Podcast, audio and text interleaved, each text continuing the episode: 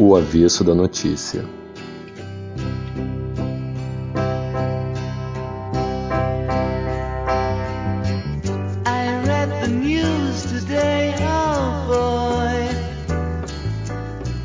É isso aí, galera. Estamos de volta aqui reunidos para mais um episódio do nosso podcast semanal O Avesso da Notícia. Felipe, notícias preocupantes da Europa. A gente está acompanhando aqui. Uh, e a gente vai falar sobre isso melhor um pouquinho no Teve Isso, mas já de antemão estamos ligados, né? E, e a presença, a sua presença aí em loco, aí na Itália, vai trazer algumas informações privilegiadas para a gente aqui. E fora isso, essa preocupação, como é que estão as coisas? Fala Bruno, fala galera, tudo bem? Seguindo, trabalhando, estudando e acompanhando tudo isso que tem acontecido, uma certa, uma considerável alta de casos em alguns países da Europa, é, alguns imbecis, como tem em toda parte do planeta, se negando a, a se vacinar. Então, é uma batalha que a gente está aí ainda contra o negacionismo, contra o fascismo. É, a gente está no, no, no, meio dessa batalha e vamos, estamos atentos para que não, a gente não descanse, porque não acabou. Não. É isso aí. A gente tem que estar alerta porque ninguém quer reviver as cenas que a gente viveu e seguimos aí de olho e com cuida os cuidados básicos, né, gente? Normal, segue, seguem os cuidados básicos para a gente poder evitar tanto variáveis novas quanto antigas e a gente ainda não está livre disso, infelizmente. Mas vamos falar de coisa boa. Felipe, hoje a gente tem o prazer e a honra de receber uma convidada especialíssima aqui no nosso Avesso da Notícia, a Luara Ramos. A Luara ela é colaboradora do lado B do Rio é um podcast que a gente sempre recomenda, é fundamental e necessário, principalmente no momento que a gente está vivendo. E ela topou o convite e a gente tem um prazer enorme de recebê-la. Luara, além de ser colaboradora do lado B, tem uma militância sindical importante. Ela foi candidata a deputada federal pelo PT do Espírito Santo em 2018. E a gente vai aproveitar toda essa experiência para bater um papo e para enriquecer aqui a nossa conversa dessa semana do Avesso da Notícia. Luara, muito obrigado, primeiramente, por você ter topado o convite e seja bem-vindo, a casa é sua. Tudo bem, Luara? Como é que estão as coisas? Ei, Bruno, ei, Felipe. Olá, ouvintes do Avesso da Notícia.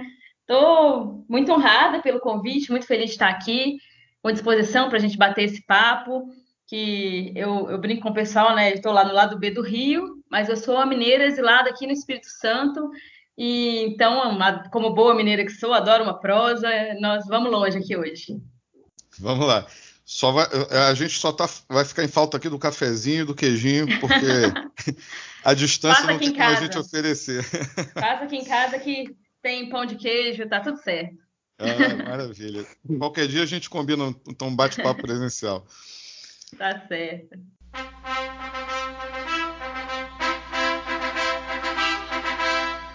E eu quero mandar um abração porque você sempre me apoiou, sempre me deu aquela força. É isso aí, galera. Momento Maguila, a gente vai fazer aqui agradecimentos a, aos retornos que vocês têm dado para a gente, o carinho que a gente recebe.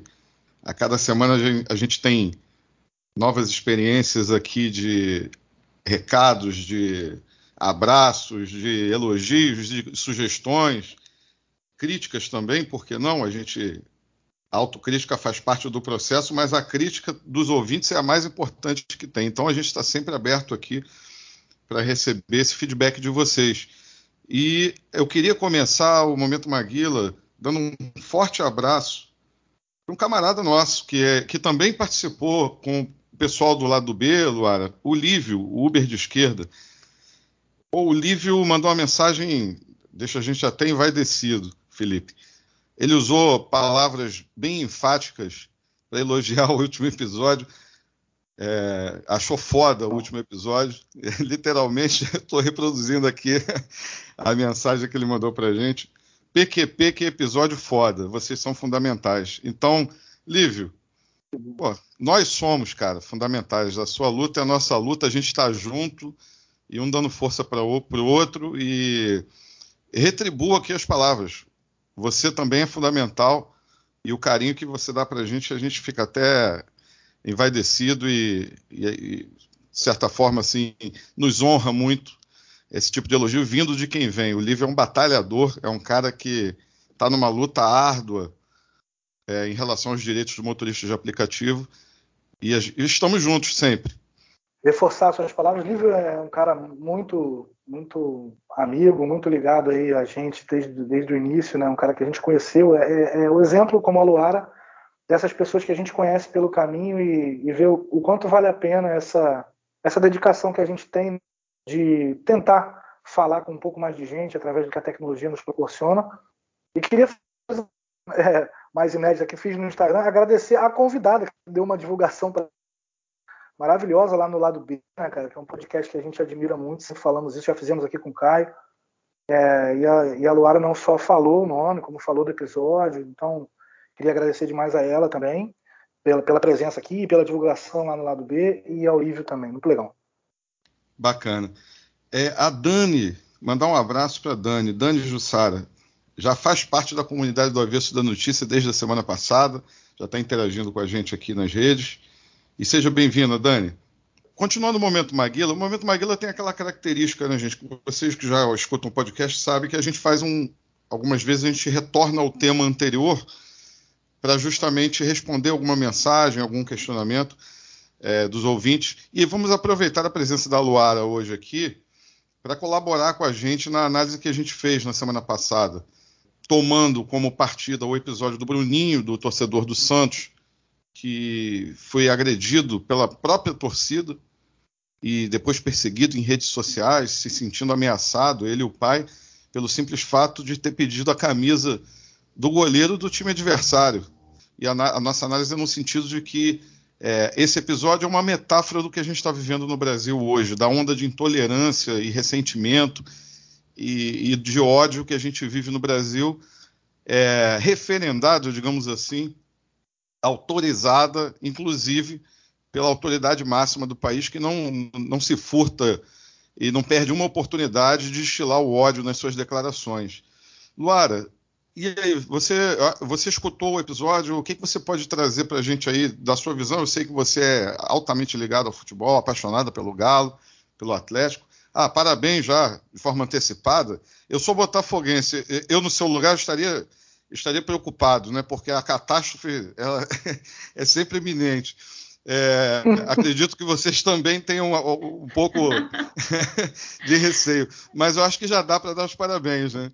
Aí, não, ainda, ainda não. Eu sou, eu sou muito supersticiosa com o futebol, eu tenho uma relação, é, acho que é a de maior é, é onde o mistério mais atua na minha relação com o Clube Atlético Mineiro.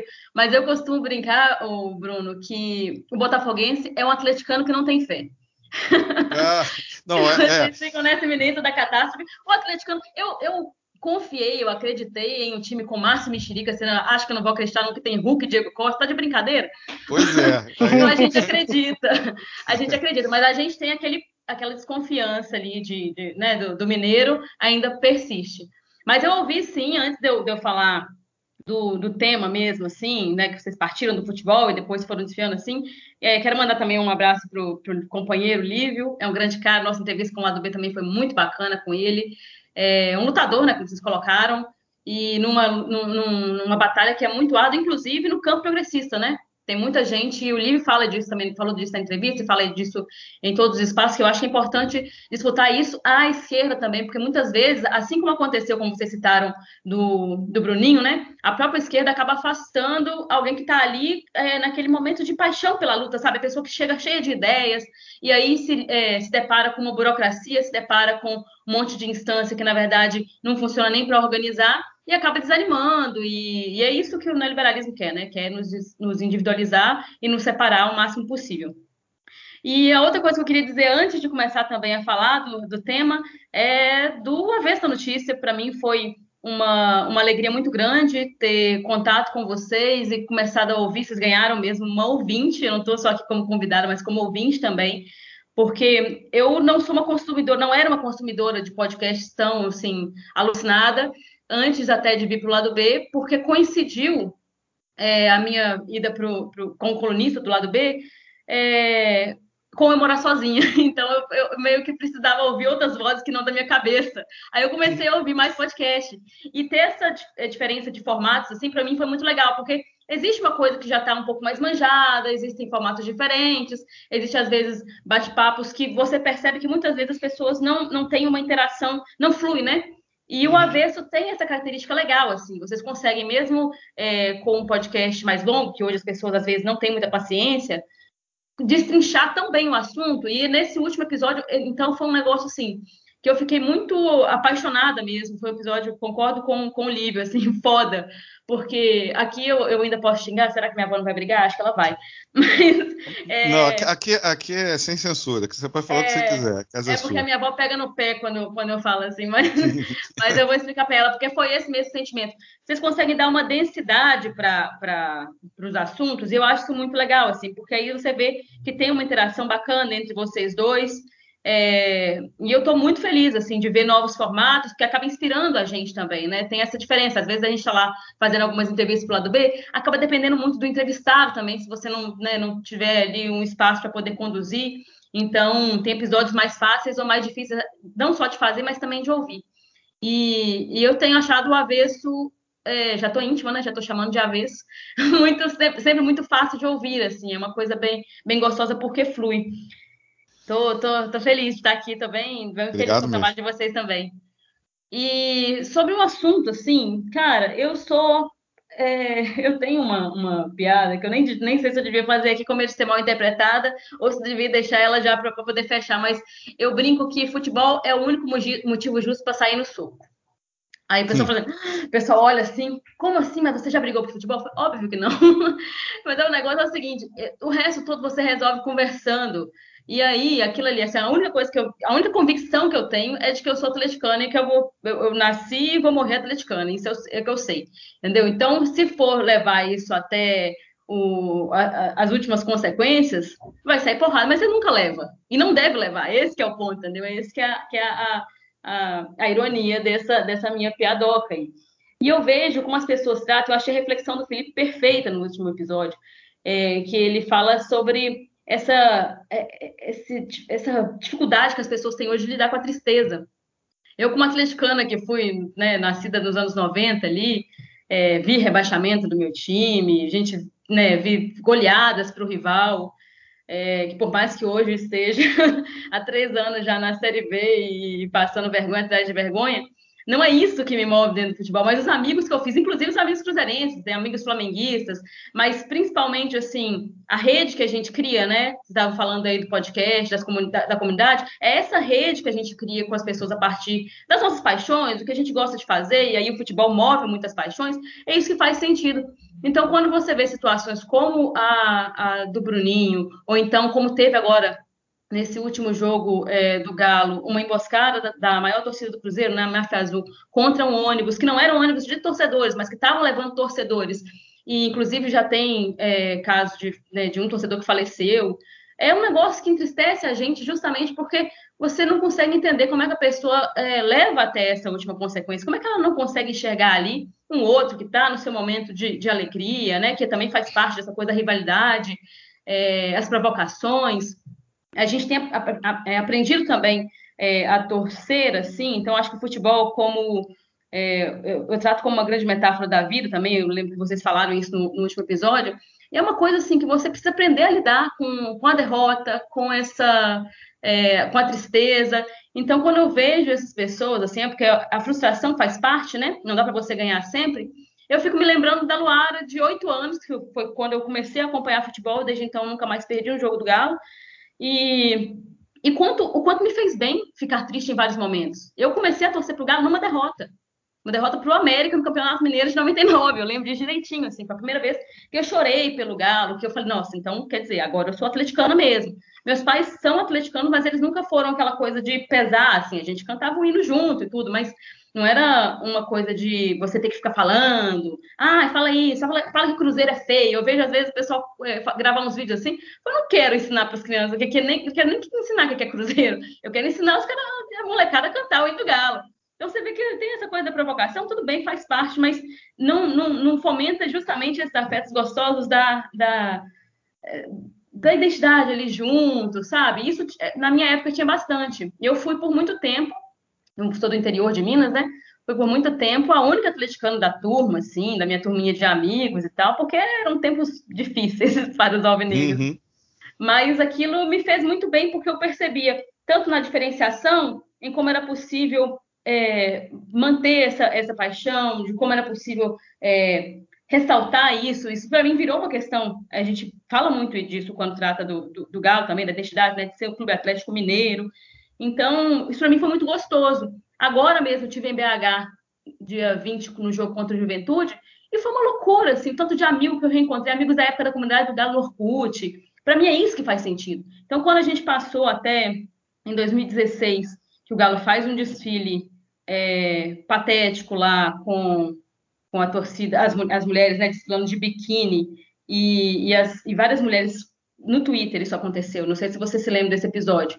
A gente Não. começou a falar, olha, isso está muito estranho e tal, e aquilo foi um movimento tão espontâneo que do nada, assim, amigas minhas que eu já tinha, que eram atleticanas, do Twitter, algumas eu não conhecia pessoalmente, é, a gente foi, criou um grupo ali no Twitter mesmo, ainda tinha, nem sei se tem esse recurso de lista, assim, tal, e começamos a conversar, e dali saíram notas de repúdio, e depois nasceu a Grupa, que é uma torcida, é, um coletivo feminino e feminista de atleticanas, que hoje pautam também ações do, é, do, do, clube, com campanhas na porta do, do estádio. Agora mesmo, dia 20 de novembro, tinha surgido mais um caso de assédio dentro do Mineirão, e a Grupa estava lá, elas fazem por conta própria, né, adesivos, isso, coisas que às vezes o clube não faz, mas que eu acho que também força o clube a se posicionar como Teve um ano aí, não vou lembrar qual deles, mas que os únicos times que não se posicionaram contra, no, no dia contra a homofobia foi Cruzeiro e Atlético.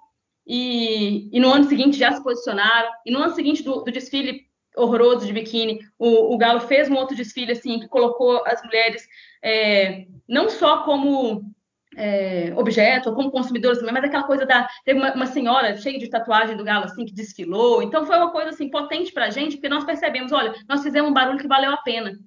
Então, uhum. vocês também colocaram lá assim que ah, é, às vezes a gente fala, não, porque meu time tem história, a gente vai colocar assim como se estivesse acima do outro, mas na verdade é, a gente faz a história do nosso time também, né? Quando a gente se propõe a fazer isso, a, a ser torcedor, a entender o papel de torcedor é, de não ficar essa disputa que eu brinco que a, a, aparece um pouco com a da política, quando a gente fala, ai, você viu o que o Lula falou, o que o Ciro falou, que é uma coisa meio revista caras. Não, você uhum. vai para cima do negócio e você está atuando ali enquanto torcida também. Então, é, é, um tema que, pô, se deixar aqui a gente vai ficar.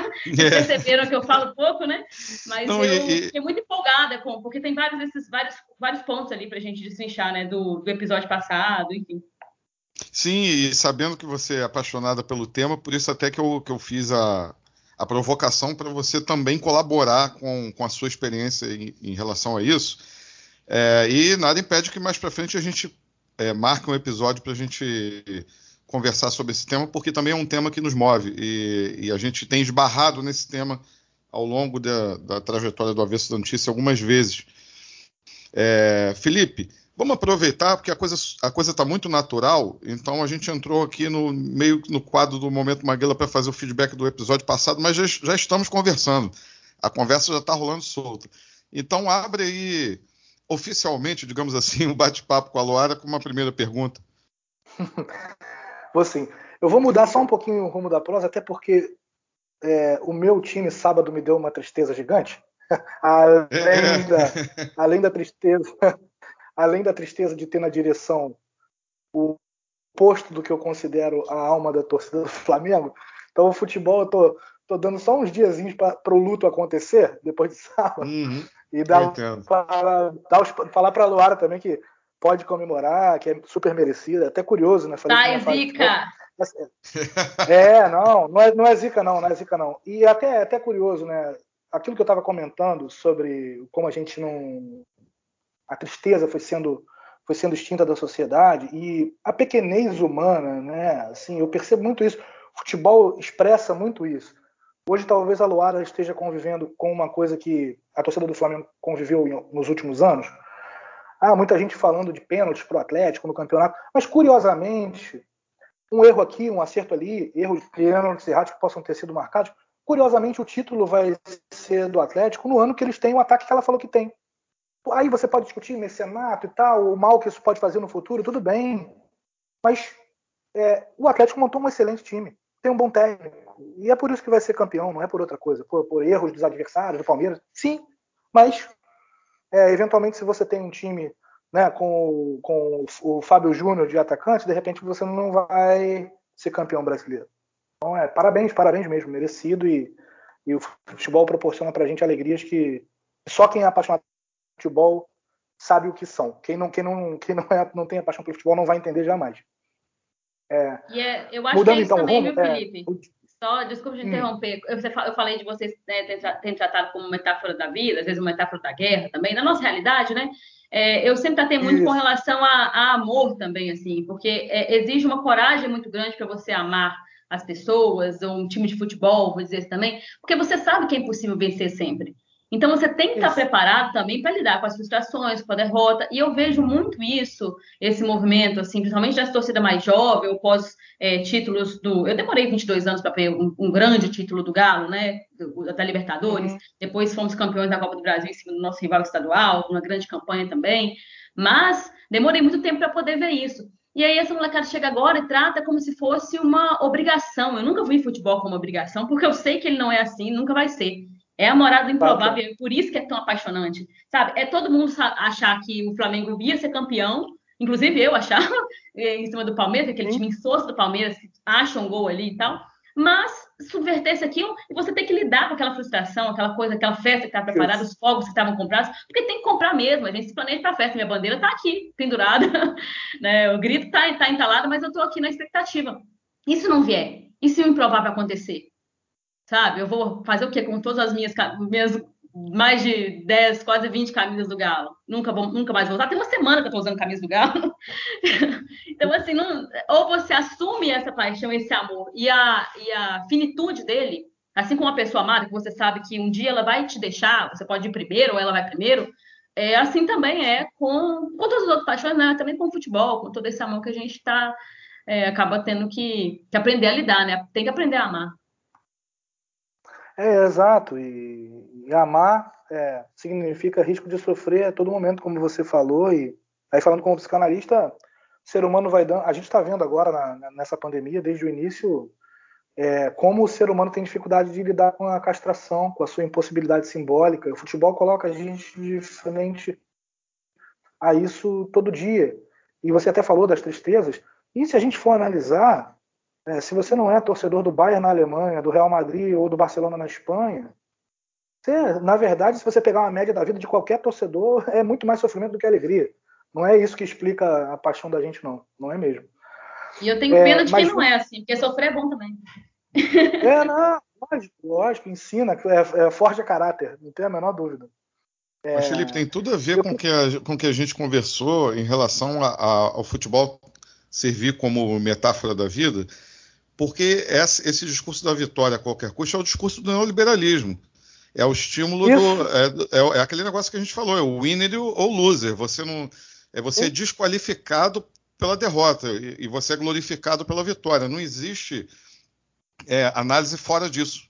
É, é, é esse mundo é, preto e branco no mau sentido, tá, Luara? Porque somos alvinegros.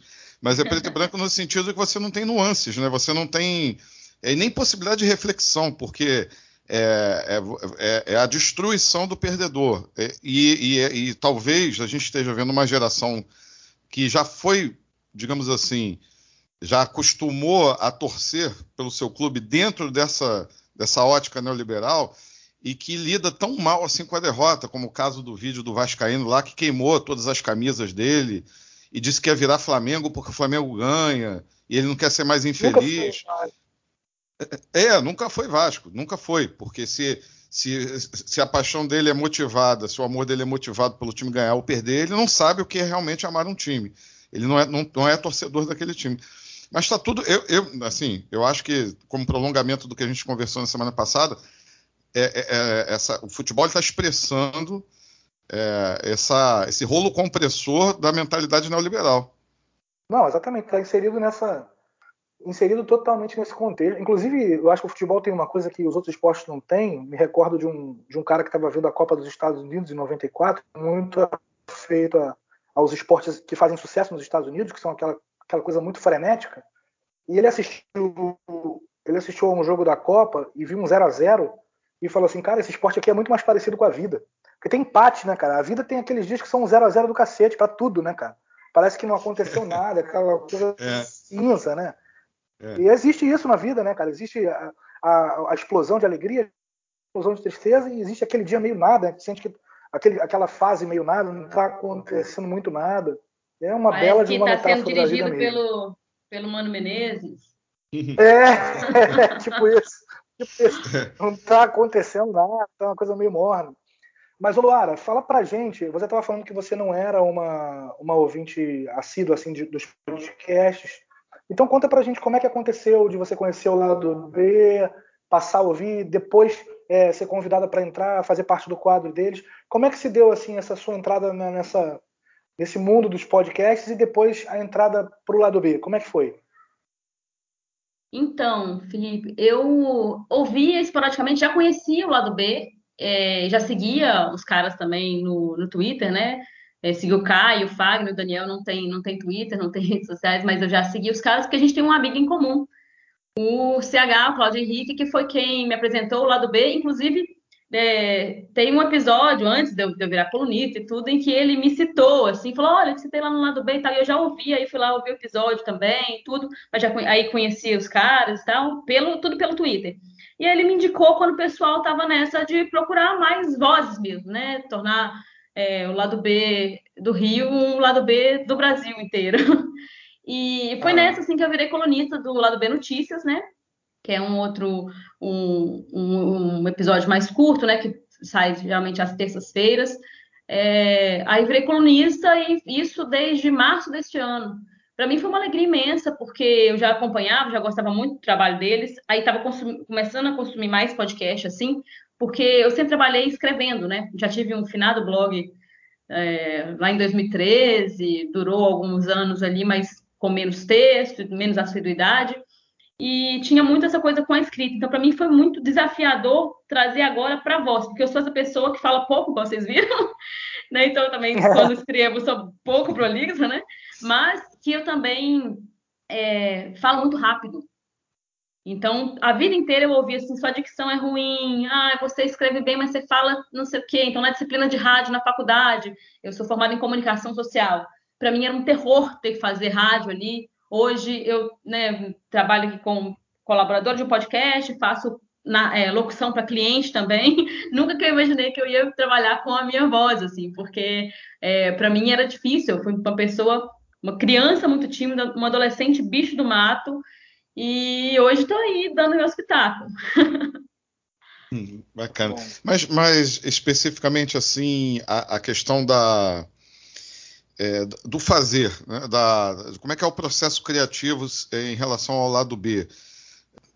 Então, eu de início, né, como colunista ali, assim, a gente acabava tá um estando um pouquinho mais separada, estava com as outras colegas, né, com a Bianca Pio, que tem o guilhotino lá do, do Le Monde Diplomatique, também estava com a gente até é, outubro, a Évila, que é também uma grande colaboradora, só que era sempre aquela coisa assim, no grupo a gente trocava algumas coisas, mas a gente não, meio que nunca sabia o que, que a outra ia falar, e, e, aí teve também a saída do Alciso nesse, nesse tempo, né? E a, e a Fernanda veio para poder é, fazer a apresentação do lado B Notícias. Então, era uma troca que era muito mais com relação a, olha, eu vou falar sobre isso aqui e tal. E para mim, de início, teve uma, várias, tive várias crises, assim, porque primeiro era um ambiente novo, né, uma coisa nova. Eu acho que a gente que é mulher também não está acostumada a ter um espaço, assim, nem as pessoas acostumam muito com a nossa voz. Para a gente também é, é, é para mim foi um negócio muito maluco ouvir a minha voz, assim, de início eu falava, gente, que negócio horroroso, como é que eu estou fazendo isso? ficava é, extremamente crítica, síndrome da impostora ali. Acho que eu até conversei com, com o Bruno outro dia, né, uhum. Quando a gente falando um pouco disso, assim, para mim foi muito difícil de início, eu tive várias crises, até com porque tem essa coisa dos formatos, até você encontrar como é que é o seu, fica é muito diferente, né? E a coisa da coluna também. O que, que eu vou falar? No Brasil acontece milhões de coisas em uma semana, e às vezes também tem essa coisa que emperra, assim, né? Todo mundo já falou, você já está saturado, aí você fala, eu realmente tenho que ter uma opinião sobre isso. Então, são várias crises ali, mas é uma responsabilidade, não só de estar colocando aquilo no ar, né? Estar tá colocando uma coluna no ar, é, mas também de fazer, de, de formular como, como pessoa, porque eu sempre fui uma pessoa que pensava muito, sabe? Eu sempre, de menina, assim, É, eu sempre brinquei muito sozinha, sempre gostei de, de, de pensar muito, de ler bastante, é, pedia caderno e lápis de presente, eu era essa criança idosa. Então, para mim, a formulação ela, ela acaba sendo muito natural, mas ela se perdia. Então, a, a, a, esse início, assim, com a coluna no lado B, foi muito legal, porque eu comecei a ter essa responsabilidade, não vou chamar de obrigação, mas de uma responsabilidade de, de registrar essas minhas formulações. E aí foi ficando, né? Quando ele já estava, é, quando eu consegui encarar aquilo ali com um pouco mais de naturalidade, veio o convite para poder ficar fixa mesmo da bancada. Eu tinha participado de algumas entrevistas. É sempre também desafiador, porque tem essa coisa, né? Você tá, às vezes você não conhece o entrevistado, às vezes você conhece o entrevistado de nome, às vezes você não, não, não, não conhece o tema. E aí, o que, que eu assumo para mim, que eu acho que é o mais legal, assim? É uma curiosidade genuína sobre o outro. Eu tenho muito isso comigo. Eu, eu, gosto muito, sempre gostei muito de, de história, né? Igual eu falei, gostava muito de ler, sempre gostei muito de ouvir os outros, apesar de falar bastante também. É, então, eu, eu tenho uma curiosidade genuína sobre as pessoas. Quando eu vou para entrevistar alguém, eu pergunto exatamente o que eu queria saber. Não é muito aquela coisa que a gente às vezes vê nas Globo News da vida, de que uhum. os caras querem entrevistar e, ai, ah, vou fazer uma pergunta que ou muito capciosa, ou então que vai deixar meu convidado embaraçado, ou então vou tentar extrair dele aquele negócio, ou querer parecer mais que, que as pessoas, sabe? É, não tem isso. Às vezes, às vezes a gente acaba destacando justamente porque pegou numa, numa pergunta em que as pessoas também têm, sabe? Uma curiosidade que ela é também dos outros e que tem a ver com um papo. E eu acho que também faz parte de deixar o convidado à vontade. Não é diferente de você ser chapa branca. É uma coisa muito mais do de um espaço para o debate fluir, saca? Para não ficar Sim. aquela coisa só, não precisa, não precisa concordar. Às vezes a gente lá com, com os caras mesmo, né? A gente discorda, principalmente Pô, o Fagner tricolor, eu acho que aquele pênalti semana passada lá no... foi pênalti pra caralho. Mas a gente, a gente discorda, mas não quer dizer que a gente não pode né, é, ter um denominador comum, ou então chegar a, a, conclusões que podem ser diferentes, mas que elas, elas é, conseguem conviver ali no, no, no, espaço, sabe? Eu acho que é isso uhum. que é o uhum. mais legal. E os caras também são muito bravos, né? Já estão é, cinco é... anos fazendo o lado B. A, a química, né? A química funciona muito bem, né? É, a relação. Tem cada um seu estilo também, né? Acho que uhum. isso também é legal. Está sendo legal de encontrar o meu e aprender com o deles. Bacana. Levanta outra bola aí, Felipe, por favor. Tá. Eu queria saber a sua participação, Luara, a sua militância na política, é, sua entrada para a política partidária, como é que isso se deu, como é que se deu esse seu interesse, essa, essa visão de mundo que te levou a isso, esse incômodo, essa pulsão que te, te direcionou para procurar um caminho na política. Como é que foi isso? Eu sou filha de trabalhador. é, é, isso, assim, de início. Eu sou filha de trabalhadores, na verdade, né? trabalhador e trabalhadora. Minha mãe também, grande batalhadora, assim.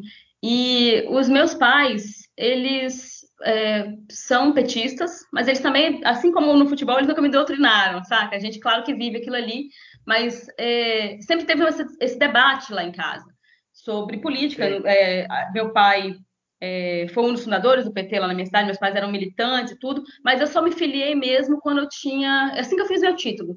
Aí, para a eleição, era eleição municipal na época, eu tinha 17 anos, aí fiz meu título e resolvi me filiar, porque para mim parecia muito óbvio que se eu é, ia dar o meu voto, eu deveria me organizar também. E aí eles ficaram surpresos, assim, mas ficaram felizes, me apoiaram. É, desde então comecei a participar, mas como eu sou de uma cidade, uma cidade do interior de Minas, são 20 mil habitantes, chama Conselheiro Pena, lá perto de Governador Valadares. Hum. É, não tinha, é, não tinha tanta organização, tanto espaço. Eu sempre participei de, de eleição de, de, classe, aquela coisa toda, assim, sempre participei. Não tinha nem é, denominação de grêmio estudantil, assim, isso foi mais para o meu ensino médio já é, eu já tinha mais alguma noção de, de, organização, mas tudo assim, muito na base do pegar para fazer, sabe? E depois, quando eu vim para o Espírito Santo, eu comecei a militar no movimento estudantil, aí sim, mais partidariamente também, aquela coisa das correntes, né, dos, dos coletivos. Então, militei no movimento estudantil, e assim que me formei, é, eu tinha um colega que era carteiro. A gente era prounista, né? Eu vim para cá, para o Espírito Santo, porque eu consegui uma bolsa do ProUni.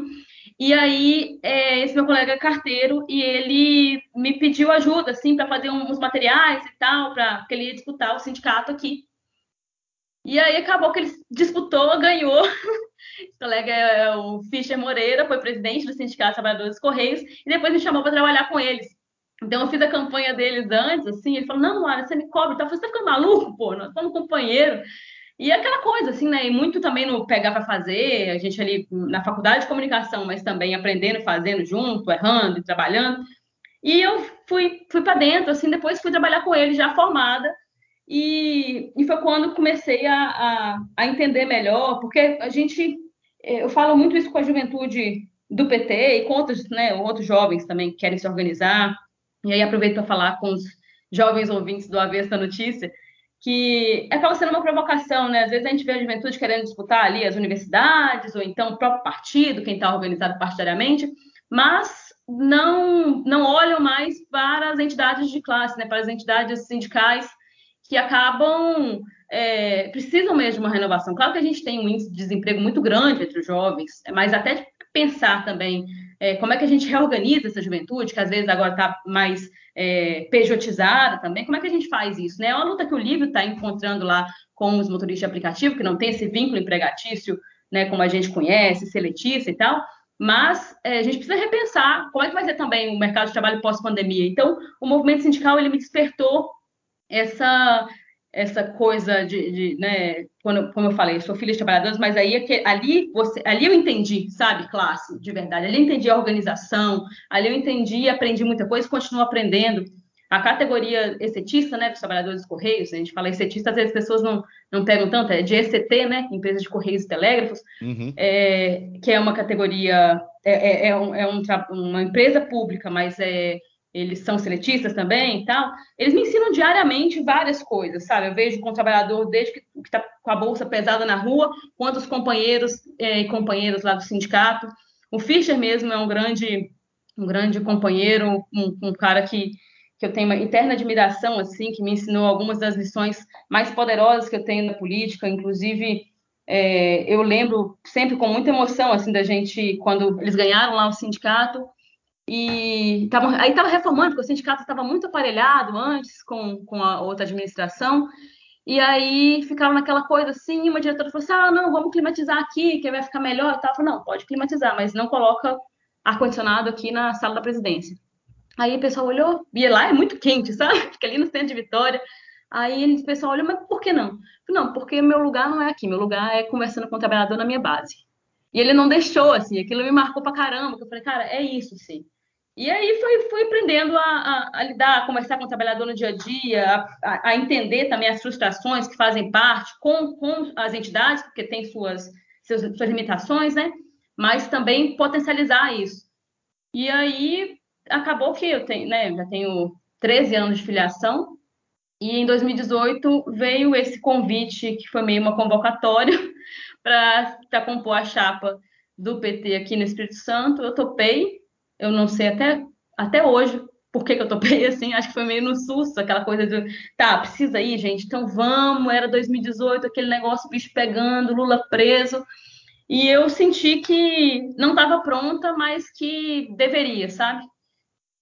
É, eu acho que foi uma das coisas mais corajosas que eu já fiz, mas também as mais sem juízo, porque foi para isso, assim, para compor chapa, mas eu fiz, falei com eles, olha, não vou fazer uma campanha laranja, vou fazer uma campanha como eu acredito que tem que ser, e vou pedir voto, e vou atrás das coisas, vou conversar com as pessoas, e foi uma experiência, ao mesmo tempo que era muito louca, uma das coisas que mais, mais potentes, assim, que eu já fiz, porque eu saí, às vezes, de de atividades de rua, eu quis fazer uma campanha muito assim, uma, uma campanha militante, uma campanha petista, então tinha ver, muito vermelho, tinha Lula livre, é, tinha todas as nossas bandeiras, é, bandeiras que às vezes até é nem são esquecidas, mas que não, não são tão trabalhadas no, no cotidiano, assim, de, de um partido que tem suas limitações também, que a gente busca revigorar o tempo inteiro, e é por isso que eu ainda continuo filiada, mas é, foi legal assim que eu fiz de peito aberto. Então, às vezes eu saía de atividades de rua com projetos prontos na cabeça, saca?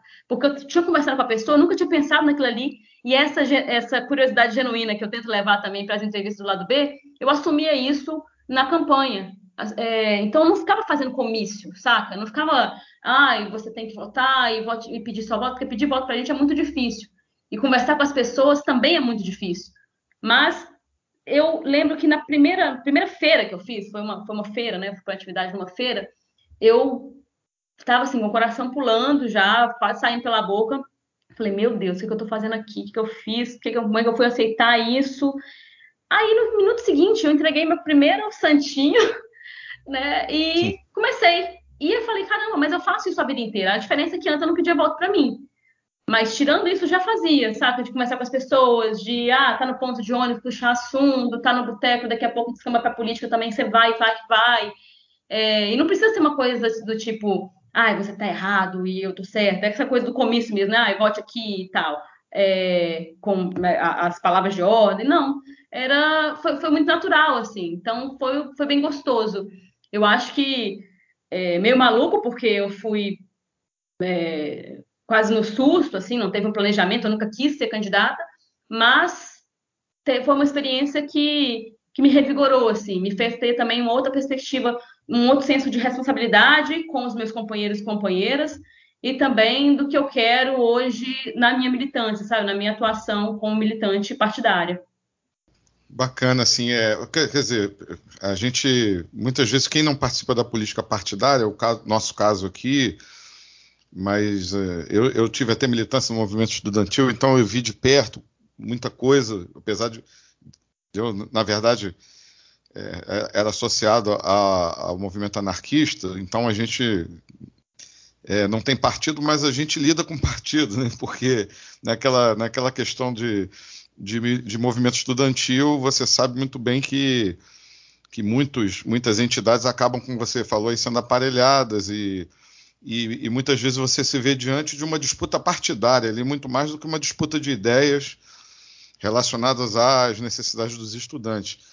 Mas é, é interessante te ouvir sobre a sua experiência, porque é, muita gente que não está dentro da política partidária, e eu acredito que seja a maioria das pessoas, inclusive, é, acredita que a política partidária é um, é um grande jogo de cartas marcadas. E e que se o cara está lá é, candidato a alguma coisa é porque ele está comprometido né, com, com, aquela estrutura viciada do partido, etc.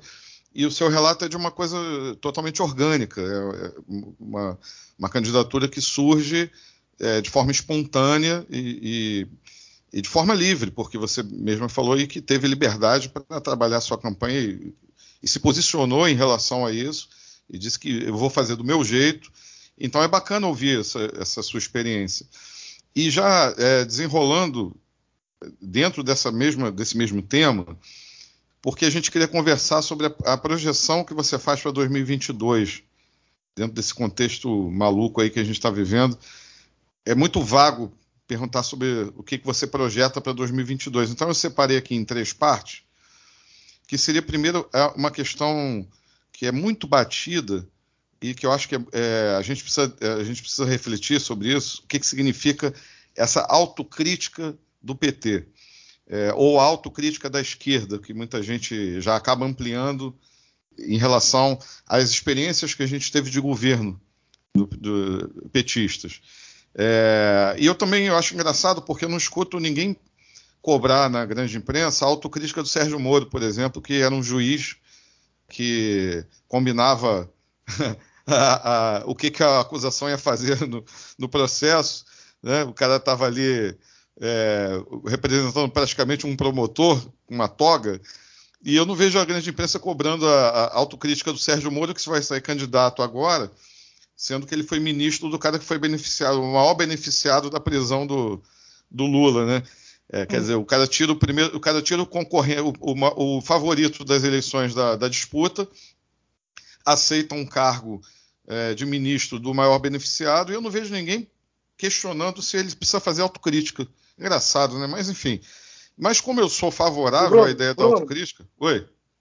Só para interromper um segundo, só pra, é porque a gente até fez já episódio sobre autocrítica aqui, mas é que se depender da mídia brasileira, da mídia dominante e da direita liberal brasileira, é, a exposição, o debate político, ele vai ter duas vertentes.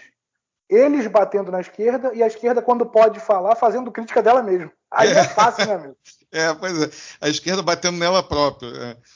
Isso, é. é. É, por aí. Mas, mas como eu sou um, um, entusiasta da ideia da autocrítica, eu sempre defendo que a gente deve estar a todo momento realizando a autocrítica. É, eu acho que o tema é válido, inclusive, mas não nos termos deles, né? nos nossos próprios termos. É, até porque a palavra autocrítica ela já é, é, ela já, é já, já, se explica, o termo é autoexplicável, né? É autocrítica, não é a crítica vindo de lá, é a gente é, refletir sobre a caminhada, sobre o que, que a gente é, pode melhorar e o que, que a gente pode realmente deixar de, de lado, porque viu que não deu certo. E, é, e, e esse processo eu acho não saudável somente, mas necessário na construção de qualquer partido político ou de qualquer, de qualquer projeto político, independente de ser partidário ou não. Então, eu dividi aqui em três essa pergunta. É, a questão da autocrítica, a questão da política de alianças do PT, é, o que, que você acha em relação a isso, sabendo que teve essa história pregressa, fatídica, é, em relação aos seus aliados, que a gente viu o que, que virou, por exemplo, a aliança com Michel Temer, etc. E, por fim, uma projeção mesmo eleitoral. O que, que você. É, liga sua bola de cristal aí, eu sei que é complicado, mas como é que você projeta essas eleições de 2022 com esses agentes que estão se destacando aí na disputa? Lula, Bolsonaro, Sérgio Moro, o Ciro acho que já ficou para trás, mas enfim, aí eu deixo para você. Então, vamos começar por essa questão da autocrítica, então. E aí, Luara? Então, é, é, porque eu acho que o que as pessoas chamam de autocrítica, ou essas pessoas que nós estamos falando, né, é, e que e elas acabam moldando o, o, debate público, que, que é feito de forma completamente distorcida, justamente por isso, né, porque é uma mídia corporativista, burguesa, eles não querem uma autocrítica, eles querem que a gente entregue a cabeça do Lula, que a gente é, se, se bata em praça pública, sabe? Se, se coloque fogo. Autoflagelo. É, autoflagelo. E, e, e, e principalmente que a gente abandone todas as nossas bandeiras, porque para eles é isso que é que, ah, não, isso aqui é inviável. Como é que a gente vai explicar uma mídia que, que diz que ah, os programas da, da esquerda são todos inviáveis, mas não cobra uma autocrítica da, do imbecil do Paulo Guedes? Sabe? É. O cara que, pelo amor de Deus, gente, aquilo, se aquilo ali é técnica, tinha que fechar a uhum. Universidade de Chicago. Entendeu? Não, não tem condição um negócio daquele. Olha, olha para o Brasil, aí vai, não, mas a pandemia, pelo amor de Deus, o cara tem um vídeo dele gravado, nós não vamos salvar a economia dando dinheiro para a lojinha, né, para microempresário, e sobra dinheiro para banqueiro. E isso não é questionado. Então, assim, a primeira coisa, é, acho que é desmudar a ideologia dessa autocrítica, sabe, que eles cobram, uhum. é, porque é principalmente ideológico, assim. Agora, sobre a autocrítica real, eu não conheço nenhum petista que não faça autocrítica. Sabe, se sentar numa mesa de bar com um petista, ele vai estar fazendo autocrítica. Você tem, sabe, a, a, a, principalmente a base petista, ela sabe muito bem o que precisa ser feito. Então, é, eu acho que acaba, acabo resumindo um pouco até da, das três perguntas é, sobre nessa coisa da atuação partidária. Assim. Por que, que eu decidi me, me filiar? Né? Eu falei isso ali na minha primeira resposta, mas é, tem esse sentido. Eu, eu, não aguento ser espectador da política, então vai ser difícil para mim falar de projeção, por exemplo, é, falar aqui de uma autocrítica que não passa pela organização.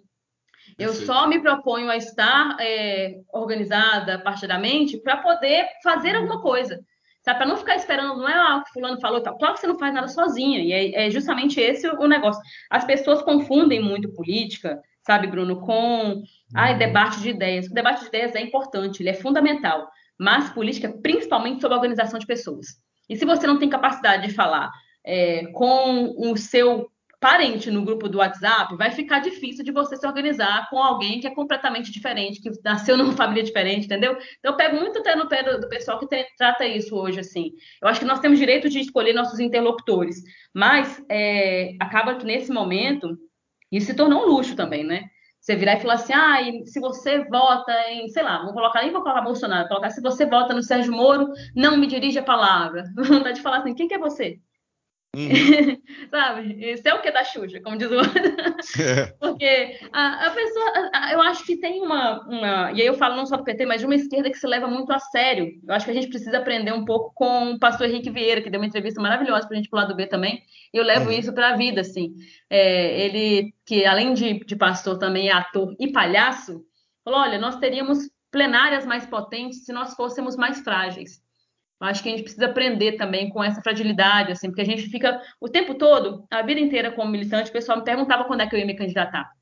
Desde menina, participando lá dos, dos negócios do, no colégio, ah, liderança de turma, sempre, eu fui líder de todas as minhas turmas na, na, na escola, e depois, quando chegou na faculdade, falei, não, chega, me, me deixa. Mas acabamos que fundamos CA, era uma faculdade particular, né, pequena, acabamos fundando CA, DCE, e eu não consegui fugir desse negócio. Mas porque é isso, eu acho que a nossa vida ela, ela é organizada, sabe? A política é essa organização do, dos, nossos, dos nossos sonhos, né? Do que, do que os nossos sonhos podem ser. E quando ela deixa de ser isso, quando ela perde esse horizonte utópico, é que vira essa marmota aí que a gente está vendo de ressentimento, como vocês falaram no, né, no último episódio. Então, a autocrítica passa também pelas nossas relações, porque não dá para a gente se organizar sem amar profundamente as pessoas. Eu acho, inclusive, que essa é a grande diferença quando eu vejo Lula. Não sei se vocês já tiveram a oportunidade de estar com Lula pessoalmente. É, eu vejo muito isso nele, assim. É um cara que ama profundamente as pessoas. E eu falo que para fazer política você tem que gostar de gente. E o Lula ama gente.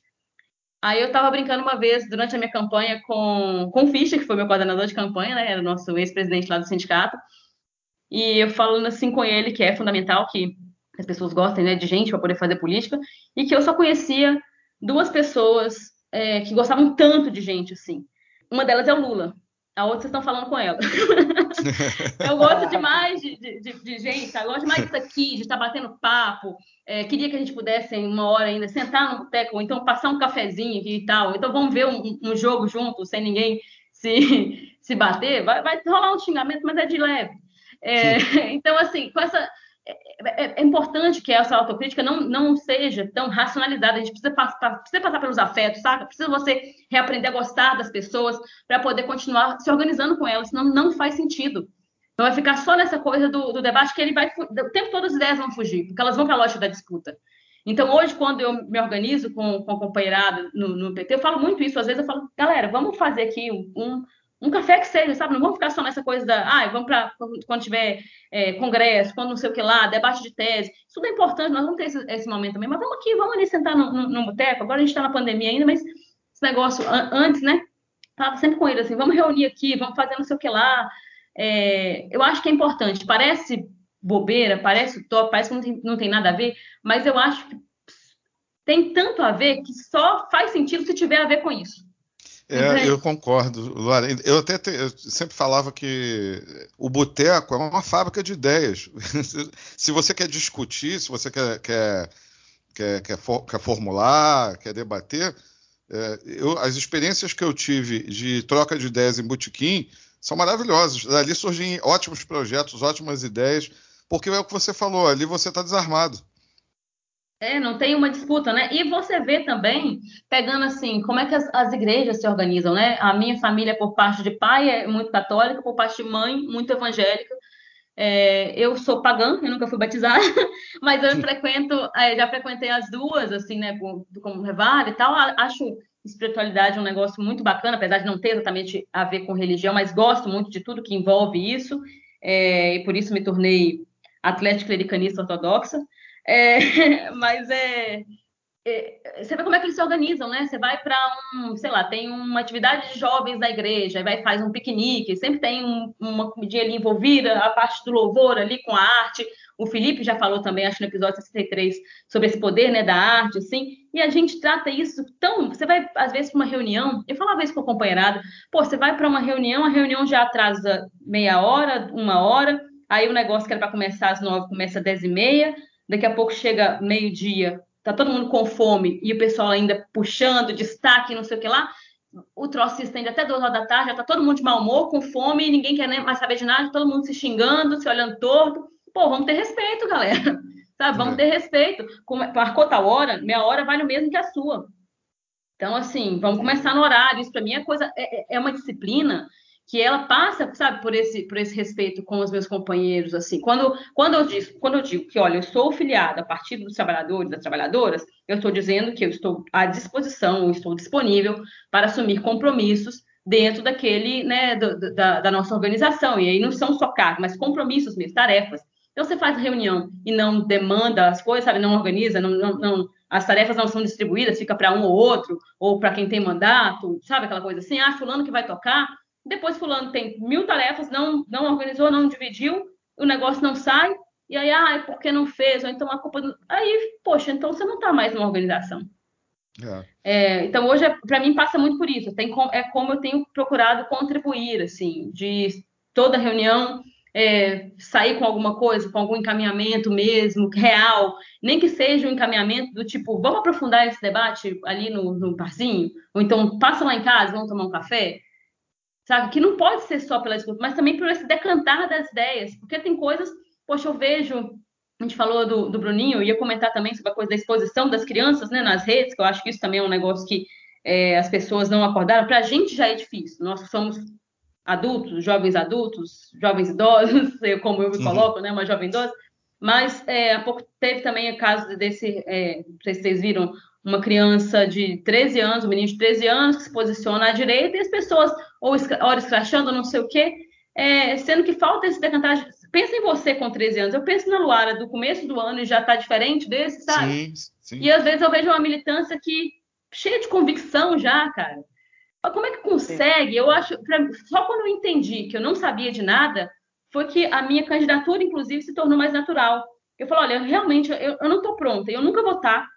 E é porque eu assumo isso que eu também assumo que eu posso aprender com o, os meus eleitores que foram, né? Igual eu falei que saía de feira com, com um projeto pronto, entre aspas, mas assim, com ideias de projeto que vinham na, na hora, em construção com aquela pessoa ali, sabe? e, histórias que guardei, coisas que vou levar para o resto da minha vida, se eu for candidato ou não, é, se eu continuar militando num partido ou em outros espaços. Então, passa pela coisa das relações, pelo respeito que você tem, seja por uma criança de 13 anos que pensa diferente de você, ou pelo seu pai, pelo seu tio, pela, é, pela sua própria bolha também, que eu acho que ela é importante. A gente precisa discutir melhor esses conceitos né, da nossa bolha quentinha, assim, que eu não sou totalmente contra bolhas, mas eu sou contra o movimento que se faz a partir dela quando vira essa massa ressentida e ensandecida, uhum. saca? É que, que provoca isolamento, né? Exato. E é. uma visão de mundo que ela vai cada vez mais se fechando em si mesmo. Isso. E já, e já dizia, tinha um, tinha um cara aí, um tal de Sócrates, lá pelo uns dois, mais de dois mil anos atrás, que já dizia isso. Né? Só sei que nada sei isso me coloca na frente de vocês que acham que sabem de tudo e, e realmente não sabem de nada, né? O, a, assumir a ignorância é o primeiro passo para conhecer. E é muito gostoso aprender com os outros, assim. Eu gosto muito, eu falo muito, mas eu gosto muito de ouvir assim também. Eu me encanto muito com isso. E esse, eu acho também que falta um pouco disso, sabe? Da gente, quando eu falei de horizonte utópico, que é algo que até o Frei Beto usa bastante, a gente se reencantar com as ideias, se reencantar com outras possibilidades de mundo, porque a gente às vezes até já entrando aí um pouco na coisa das alianças do, do PT, ou então as alianças, a, a tal da frente ampla, é, as pessoas, não, mas se não for assim, não, não dá para ser. Ah, mas que não sei o que lá, está tratando ora como muito pragmático, ou então ora, ora como grandes revolucionários, sem participar da construção dessa correlação de forças. Né? E, de novo, eu volto com a coisa de não ser espectador da política. Você quer que, que, que, o Lula esteja mais à esquerda? Ou que, sei lá, o candidato mais à esquerda ainda que o Lula? Então construa isso, cara. Vamos para cima. Não é simples, não, mas, poxa, a gente conseguiu colocar um metalúrgico no poder, como é que foi isso? Sabe? Se você colocar só assim. É a mesma coisa quando falam do, do governo Lula, ah, é um governo bom, ah, mas por causa da alta das commodities. Tá, mas se não tem alguém ali para poder orientar aquela grana, é, para redistribuir aquilo, para poder criar um Bolsa Família, ia ser o quê? Ia ser um governo da FHC. nem é. isso, né? É, é, não, nem Pô, isso. É. Então, então você tirar, você tirar o, o, o, o mérito né, de, de, um governo popular assim, e é o que eles fazem o tempo inteiro, e aí quando é o neoliberalismo é o contrário, né? Ah, não deu certo porque não foi neoliberal bastante. É, você tira justamente essa coisa da, da, organização, da gente fazendo a própria história. Né? Tira, ao mesmo tempo que tira a sua responsabilidade, eu acho que é esse o grande lance para mim como, como militante partidário e tal, que é o senso de responsabilidade que ser petista me deu. porque eu virei, eu, eu me, me filiei, o PT já era governo e foi logo pós-mensalão até assim, é, então já tinha uma experiência no governo, já tinha alguns governos municipais, já tinha uma organização, até na minha cidade mesmo, a gente tem uma base é, mínima ali de voto desde que o PT foi, foi fundado lá e tal. É, esse senso de responsabilidade do tipo, eu não posso simplesmente falar e sair andando, sabe? Eu tenho experiências que eu posso mostrar, eu tenho ideias que, que, que, já foram colocadas em prática, eu tenho erros que já foram cometidos e que não podem mais ser cometidos, porque a gente precisa errar em coisas novas daqui para frente, porque senão também vira uma estupidez, né? Sim. É, então, acho que, que, que, é por aí, assim, dessa coisa de você ter um senso de, de, de responsabilidade. Eu costumo fazer uma provocação que é, é, sobre, eu chamo de marinismo, né? É aquela coisa, as palavras, ah, vamos democratizar a democracia da, da Marina Silva. Assim. É. Mas qual que é o comprometimento? Onde é que está? Sabe? É com a NECA do Itaú? É NECA mesmo que é. chama? Nem lembro. Entendeu? É, por onde que passa esse, esse, esse negócio? Sobre elas palavras? Palavra, gente, a pessoa acha que vai escrever uma nota de repúdio. Eu, eu, eu assim, tenho consciência do poder das palavras, mas só quem lê nota de repúdio é quem escreve. Hum. a gente vira, assim, virou uma coisa esvaziada. E, ou então fala assim, ah, vamos fazer aqui o jornalzinho e tal, mas a pessoa não olha no olho de quem ela entrega o jornalzinho, pô, não adianta. Exato. É. Tá é. Tem uma, uma, soberba ali que ela, ela cria essa barreira. Então, é gostar das pessoas. Quer mudar o mundo? Ama as pessoas. Tá? Parece uma coisa é, muito mais bonita, utópica e tal, mas para mim só faz sentido se for assim. A gente só pode mudar o mundo se a gente amar as pessoas. Parece uma coisa muito cristã, né? Mas é, eu acho que é muito óbvio, porque a gente vive em sociedade, você vai precisar do outro. Claro. Não só porque precisa, mas também porque é, eu acho que faz parte, sabe? Esse, esse, esse, esse precisar, ou até essa carência, ela é potente para a gente fala do, do, olho no olho, do toque, do, dos é. abraços, é. que a gente está há dois anos de pandemia aí sem, mas que se tudo der certo, nós vamos retomar os nossos abraços aí muito em breve. Sim, é. É humano, é a definição de humano, né? Sim. A gente precisa do outro. Felipe, está é, contemplado ou você quer, quer colocar mais alguma coisa? Eu só, eu só Pô, queria provar. Dava para ficar aqui 10 horas, né? É, Dava para ficar 10 horas. Mas eu, eu também, ó, eu topo, hein? Você viu que eu falo é. pouco. tá batendo já uma hora. Mas, já. olha, eu vou, eu vou fazer mais uma coisa sobre esse, é, se vocês me permitirem. Uhum, aproveitar o espaço, sim, que já estou me sentindo muito em casa, é, é, justamente quando esse negócio do, do falar pouco, né? Eu lembro que na minha campanha a gente fez uma plenária de mulheres e eu estava conversando com as companheiras sobre essa coisa, né? Que a gente às vezes se sente tão pouco à vontade, nós mulheres, eu digo, e também foi muito assim com o lado B, quando eu falei da, da síndrome de impostura, não por parte dos caras, mas é, dessa coisa, dessa diferença de me ouvir. Eu citei aqui a Marina, é, eu lembro que na campanha também, nas campanhas que ela fez da Marina Silva, ela ou com a imagem, porque sempre colocam a, a, a imagem né, da, da, mulher em perspectiva também, nunca a crítica nunca é só política, ela é também contra a mulher inteira, né? Sua imagem, física, como ela é fisicamente. A questão estética. É fizeram com a Manuela Dávila também. E aí eu lembro que falava muito da voz da Marina, ai, que voz enjoada. Às vezes a gente também, como torcedora, ou então como comentarista, ou como narradora, como vimos nos últimos anos, as mulheres são colocadas assim, de falarem, ai, como é que escuta, olha que narração horrorosa. Mas aí, pô, tem. É, não, vou, não vou citar nomes porque eu acho, eu acho sacanagem, cada um ali é profissional, mas tem homens comentaristas que têm uma dicção péssima, e aí ninguém questiona esse cara, sabe? Ninguém fala é. se ele tá com o cabelo mal cortado. E isso também, é, eu peguei assim, essa, eu, eu estar hoje mais à vontade para poder conversar assim, falar mais, trocar ideia. Eu lembro que tem um, um eu, eu, falei isso com um companheiro uma vez e ri assim, porque ele falou assim, ah, você é pouco modesta, não sei o que e tal, né? E que eu falei com ele, eu falo muito, mas é porque a gente também tem muito a dizer, né? Eu tenho muito a dizer, essa coisa das formulações. É, e eu conheço tantas mulheres que também têm muito a dizer e que não têm esse espaço que a gente, quando eu vejo assim, aí eu, agora que a gente falou das, da criação das redes, né? É, outras mulheres, mulheres jovens, meninas também, falando assim, ah, eu adorei que você está agora lá no B, ah, eu te ouço, ah, eu te leio desde a época do, do seu blog, te acompanhava lá no Twitter.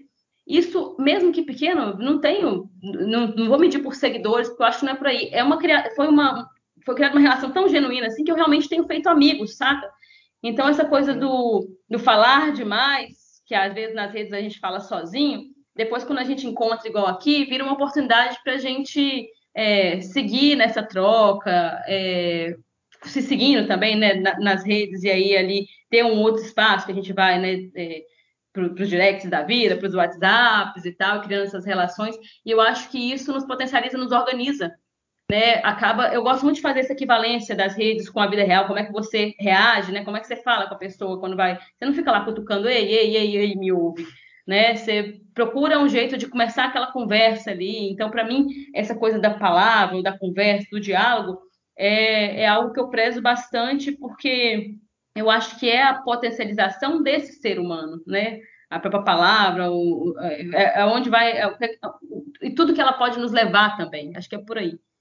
Sim, essas pontes são altamente necessárias. E, e você me fez lembrar, Felipe, a Luara me fez lembrar a, o episódio que a gente fez com a Sarah York, que ela falou que o bacana, que, que ela achou muito legal de, de participar do, de ter recebido o convite da gente para participar, era que, eram dois homens héteros e ela estava acostumada a falar em redes para é, já da, da, militância LGBT e, e ela falou, olha, isso aqui para mim é uma, uma, experiência muito legal porque a gente está fazendo uma ponte é, de um público que não está acostumado a me ouvir é, e, e, ao mesmo tempo eu também não estou acostumado a, a trocar ideias sobre a luta da, das mulheres travestis com, com homens héteros. É, a gente precisa construir essas pontes. Eu acho que é muito nesse sentido que, que você estava colocando aí, Luara. Sim, porque vira uma coisa. Desculpa. Não, diga, Luara, diga, Luara. Fala, não, não, é que é só eu falar assim, que vira uma coisa quando a gente está falando, né, mulheres, até isso quando é, me chamavam só para poder falar sobre é, feminismo e tal. Ninguém nunca me chamava para poder falar sobre futebol, por exemplo.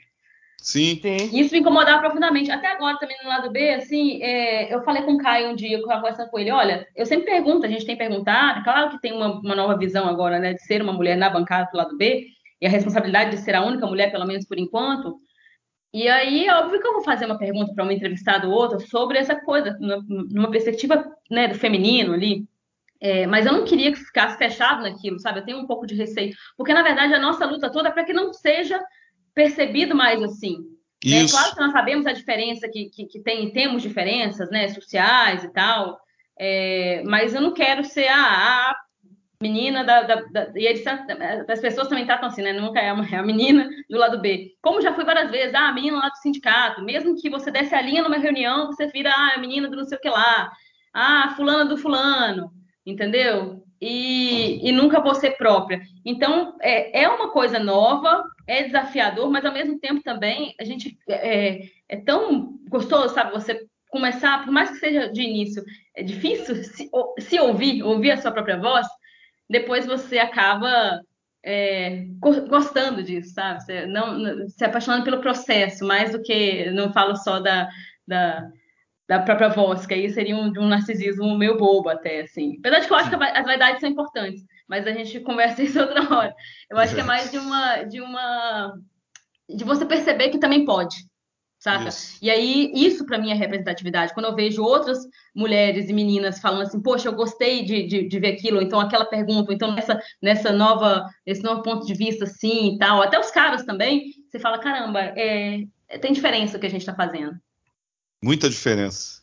Felipe, Quer colocar, quer finalizar alguma coisa? Vamos para os quadros? Você ia, você ia colocar alguma coisa aí antes? Né? É, é, só para bater também que no final a gente está falando de relação humana e de colocar isso em prática.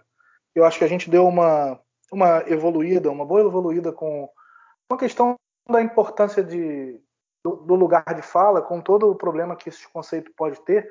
Mas eu acho que, como tudo, o ser humano se defende do outro, do outro lado e eu acho que agora a gente precisa exercitar o lugar de escuta. Não adianta existir o lugar de fala apenas. A comunicação humana ela depende de quem escuta. Então a gente precisa escutar o contraditório, sair da bolha, né? ter as bolhas, mas poder sair delas para que a gente possa ser escutado. Como a Laura falou, isso acontece muito também, por exemplo, nas expressões de racismo. Você vai ouvir o Leandro Carnal falar sobre qualquer assunto, mas o Silvio Almeida, que é um puta intelectual, você ouve praticamente ele foi ao, ele foi ao Roda Viva praticamente só falar sobre racismo, entendeu? Então é um pouco isso, né? Precisa sim, exercitar sim. É, o lugar de escuta para além do lugar de fala, senão fica uma fala meio esquizofrênica. Não, e também reduz, reduz o outro, né? Reduz o, você reduz Exato, o, um exato. grande intelectual a um monotema, né? O cara tem que ficar a vida Exato, inteira aí- falando. O que não deixa de ser um preconceito, né? Sim, Exato, exato. Aí quer dizer, a Luara vai falar sobre feminismo só. Isso é uma redução, isso é um preconceito, é limitador. E a Sim. gente precisa é, exercitar isso. perfeito. E eu acho que o lugar de escuta, eu acho muito, muito bom é, é, essa, essa expressão, assim. É, ele pressupõe também um lugar de acolhimento, porque às vezes a pessoa está lá escutando, mas entra por um ouvido, né, sai pelo outro, e não dá para ser assim. Sim. Acho que a gente precisa mais do que nunca acolher as pessoas. Porque às vezes você quer ouvir, você tá, um amigo que seja, a pessoa vem te contar aquele negócio assim, você já quer dar um conselho, então julga logo. Não, às vezes a pessoa só Isso. precisa, sabe, daquela coisa, tipo, pô, é, é- tá foda mesmo, entendeu? E aí ouve, xinga junto, então não, também, porque eu acho que existe. Eu não sou é, do- dos gratiluz, não, até um pouco, assim, mas, é, mas eu acho que também tem uma, uma- um fetichismo por volta dessa, dessa coisa das reclamações, assim, virou uma coisa, as pessoas se autodepreciando, isso me, me exaspera um pouco nas redes, sabe? Principalmente no Twitter, que é onde eu atuo mais, eu fico um pouco agoniada com o quanto eu vejo até mais jovens assim é, nessa nessa linha e eu não eu, eu- me preocupa bastante, sabe? Então eu falei das reclamações, elas são podem fazer parte também, mas eu sinto que a gente precisa orientar para afetos mais mais positivos também. De Sem vamos resolver a parada, entendeu? Uhum. Tamo junto. É, esse- quando eu falo de acolhimento, é muito mais um tamo junto do que pô, que bosta, né? Isso, isso. Teve isso. É isso aí, galera. Teve isso essa semana, como sempre, como qualquer semana do Brasil. O que não falta é teve isso. Teve um monte de coisa. Mas a gente tem que escolher um. é, E Felipe, abre o quadro aí pra gente. O que, que você destaca aí da semana? Bruno, aqui vai novamente vício do ofício de psicanalista, né? A escuta. E a gente está tendo agora aqui, pela Europa, um, um aumento considerável de casos, né? É, estamos no outono, aproximando do inverno e a temperatura já baixou bastante é, e a gente está tendo uma, um aumento bem, bem preocupante de casos, variante nova, é, até um aumento que não aconteceu, por exemplo, aqui na Itália, não aconteceu após o verão. Vivi meu primeiro ano aqui, morando, morando aqui, não, não tinha noção do que é o verão para o europeu. São três meses de férias escolares e todo mundo viajando para tudo que é lugar. A economia é muito aquecida nesse, nesse tempo. Eles fizeram de tudo para cuidar desse período. É, e aí eu pensei, logo após o verão, é, vai ali para setembro, vai ter um, viajou todo mundo para tudo que é lugar, né? Não, não teve. Mas agora está tendo. E assim, para além disso, né? É importante a gente a gente fica muito feliz de ver que no Brasil a gente está num momento de baixa. É, mas é, é, muito importante a gente ficar atento, Bruno. Eu escuto muita gente se referia, pô, na época da pandemia, quando teve a pandemia, na época, não, cara, não passou. A gente precisa estar muito atento. É uma pandemia mundial. É, os contágios continuam, as variantes, principalmente, isso é o que me preocupa. Né? Enquanto tiver qualquer lugar com gente contaminada, há possibilidade de, de, novas variantes. Então, estejamos muito atentos, muito cuidadosos, muito, muito ciosos da nossa relação com o outro. Não, né? não custa nada para que a gente possa sair de vez desse pesadelo que a gente vive. Então, não passou, galera, não passou. Não é porque estamos vivendo uma baixa dos casos agora no Brasil, como a gente viveu aqui na Europa em agosto, em julho, setembro. Vamos nos cuidar, vamos pensar no outro. A gente não sabe exatamente quanto tempo a imunidade permanece, quantas doses a gente vai precisar tomar todo ano. Vamos nos cuidar, vamos ter empatia, para usar o termo da moda, vamos nos colocar no lugar do outro, vamos ser amorosos e cuidadosos com, com o todo. É muito importante. É, sem dúvida. E a gente, quando você fala que está em redução, Felipe, é, essa redução, claro, perante o que a gente viveu, é uma redução Sim. muito considerável. Só que a gente está com mais de 200 mortos por dia, bicho, de, de, de média. Que é muita coisa. É muita porra, coisa. Que, né, mais uma vez, eu vou ser repetitivo, porque, quando eu escuto você falando que o pessoal tá. Ah, porque na época da pandemia. Cara, é, cai um avião, morrem 100 pessoas, 150 pessoas, é, é um drama. É, é a semana inteira. É. Meu Deus. E morre. E é mesmo. Né? E é, não, e, e, é. A morte de uma pessoa é um drama. Mas é, é, eu estou colocando, sempre falo isso, colocando em comparação, a naturalização dos números da pandemia é uma coisa bizarra, cara. As pessoas estão falando que acabou a pandemia com 200 pessoas morrendo por dia dessa porra no Brasil. Como é que é, como é, que é isso? Como é que acabou? Né? Então, se tivesse, mais uma vez, vou usar a mesma imagem, que, é, se tivesse caindo um avião por dia com 200 pessoas, como é que seria a reação da, da, da cobertura jornalística, das pessoas, da sociedade, se tivesse caindo todos de um avião com 200 pessoas? Pois é, é isso. E você, Bruno, separou o que aí pra gente? É, na verdade, é o, é o, Eu não sei se é, é uma tragicomédia, possivelmente seja uma tragicomédia. o, a cena do, do atual presidente na beira da estrada, dando pinta, né? O cara fecha, o cara fecha uma faixa da estrada para ficar dando pinta e aí provoca um engarrafamento. Uma mulher revoltada abre a janela, xinga o, o, o presidente e, se eu não me engano, o xingamento foi noivinha do Aristides, porque tem uma história aí que ele tinha uma relação é, íntima, que aí a gente não sabe qual é a extensão dessa intimidade, nem, nem me interessa saber também, porque é a vida dele, mas com um tal de Aristides na época da Amã, e, e esse final de semana foi. E por incrível que pareça, eu estava de passagem por Resende. É, é, foi a formação, a formatura da Amã, e ele foi lá aparecer. E a mulher xingou ele de noivinho de e foi presa. A memória que veio na minha, na minha cabeça é como os governos petistas foram taxados de antidemocráticos, que queriam intervir na mídia, que apoiam ditaduras. Eu queria saber se alguém foi preso porque xingou a Dilma ou xingou o Lula alguma vez no Brasil. E olha que se a gente comparar a, a, o massacre que foi a, em cima da Dilma é, de, de, de, ofensas, de xingamentos, de, de, todas as formas, e a gente não teve ninguém preso. Engraçado, né? É, então fica aí para quem acha que, que é exagero a gente dizer que o, a democracia no Brasil, digamos assim, pegaram a democracia, amassaram, fizeram uma bolinha e jogaram no lixo. A gente está vendo aí na prática. Você, uma mulher foi presa, ela foi conduzida à delegacia da Polícia Federal em Volta Redonda porque xingou o presidente. Isso causa menos comoção do que o próprio, uh, o próprio xingamento, né? Que nos grupos, pelo menos que vi, assim, inclusive grupos de esquerda e tal, muita gente comentando, fazendo várias piadas homofóbicas, misóginas, com o noivinho de Aristides, assim, é. negócio. E as pessoas têm, assim, você tem que explicar que isso é um problema, já é um negócio muito problemático, né? é, Porque se você está entre companheiros ali e eles não veem problema nisso e que acham que é uma coisa que, que você pode, ou então ver gente é, proeminente, vou dizer assim, da esquerda, falando, não, se isso causa algum tipo de desconforto no Bolsonaro e no bolsonarismo, tem que continuar mesmo. E a gente se pergunta, assim, que, que guerra é essa que nós estamos lutando, né? O que, que é, vale a pena é, sendo que, na verdade, isso é um dos pilares que sustenta esse, é, é justamente a, a, homofobia, a misoginia que sustentam esse governo e a gente quer fazer coro com isso?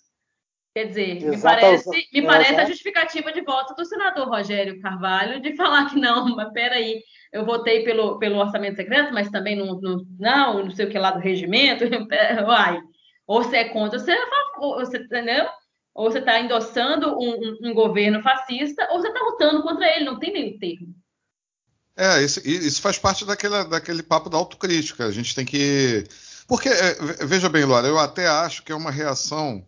Eu entendo a reação é, de quem é, se diverte porque o Bolsonaro está levando porrada, aquela coisa. Ou porque é, a gente, de alguma forma, está enfraquecendo o bolsonarismo pegando num, certo calcanhar de Aquiles deles, para que é para eles, né? essa questão da, é, da, de, de, da, masculinidade do presidente.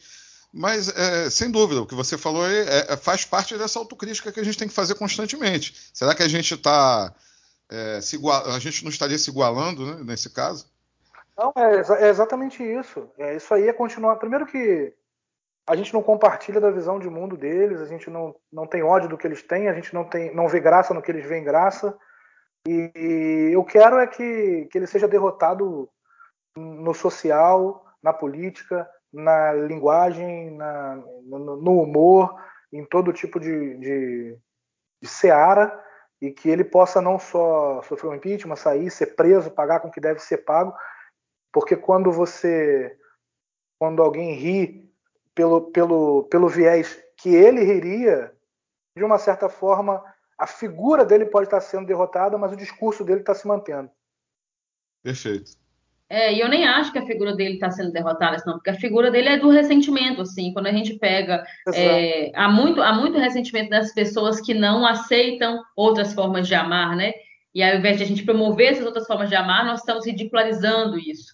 E aí não me interessa Exato. se foi, se é verdade, se não é, não me interessa o que, que ele faz no ambiente privado, é, a não ser que é, nós estejamos falando dos cheques que recebeu do Queiroz. É, Exato. O restante, assim, é que a gente precisava discutir, e isso também é discutível, né? Mas aí quando você vai tratar, é, já te colocam no campo do. Peraí, mas você está defendendo o Bolsonaro? Eu falei, pois é, que merda, né, cara? Imagina.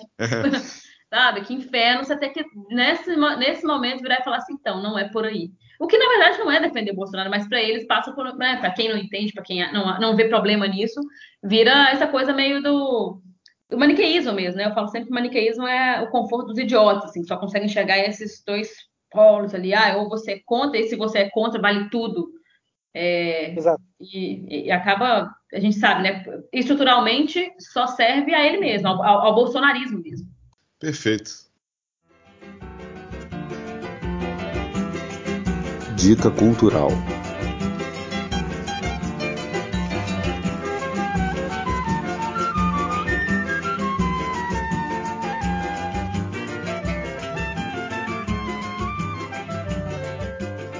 É isso aí, pessoal. Chegamos no final do nosso episódio. É, a gente, o Felipe, a gente até esqueceu de avisar na abertura, mas ainda está em tempo. É, esse episódio é o último dessa temporada. A gente vai fazer uma paradinha, aquela paradinha tradicional de final de ano. É, eu, como professor, estou entrando na, na fase que o, todo professor fica louco, que é finalização do ano e a gente fica meio baratinado aí com a demanda de trabalho. É, fora que já mês de dezembro a gente já começa a, a desacelerar essa questão da é, vem festas final de ano e a, a, as pessoas começam a se mobilizar mais em torno disso também. Então a gente decidiu fazer essa, esse recesso, antecipar um pouquinho o recesso de final de ano aqui do podcast, para a gente poder retornar em janeiro também um pouquinho antes. Então é provável que a gente já retorne já na segunda semana de janeiro o que vai dar aí é, mais ou menos um mês de intervalo é, do, do avesso da notícia. Um, é, pessoal, aproveitem aí para botar episódios anteriores que, que não ouviram em dia.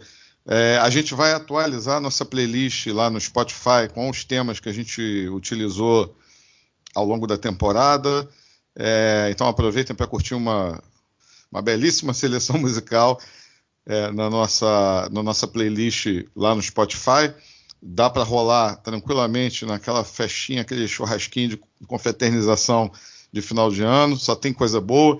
Então a gente vai continuar em contato, mas não mais com os episódios semanais. E fechamos de forma maravilhosa, mais do que especial. Um papo que, se, se a gente não tivesse a limitação de tempo que o episódio exige, a gente ficaria aqui provavelmente a tarde toda. Só lamento que a gente não está presencialmente, né, Luário? Porque senão a gente ia descambar. A gente já teria tomado um cafezinho, já teria comido um, um, um pão de queijo e um, um queijinho. É, e a gente estaria já agora se direcionando ao botequim para tomar uma cerveja e continuar o papo por lá. E uma cachaçinha, né? Que mineiro gosta de cachaça também. Ah, sim. Com certeza. Mas, enfim, chegamos no final do nosso episódio. Queria agradecer muito, demais, a presença da Luara. Foi um papo super agradável.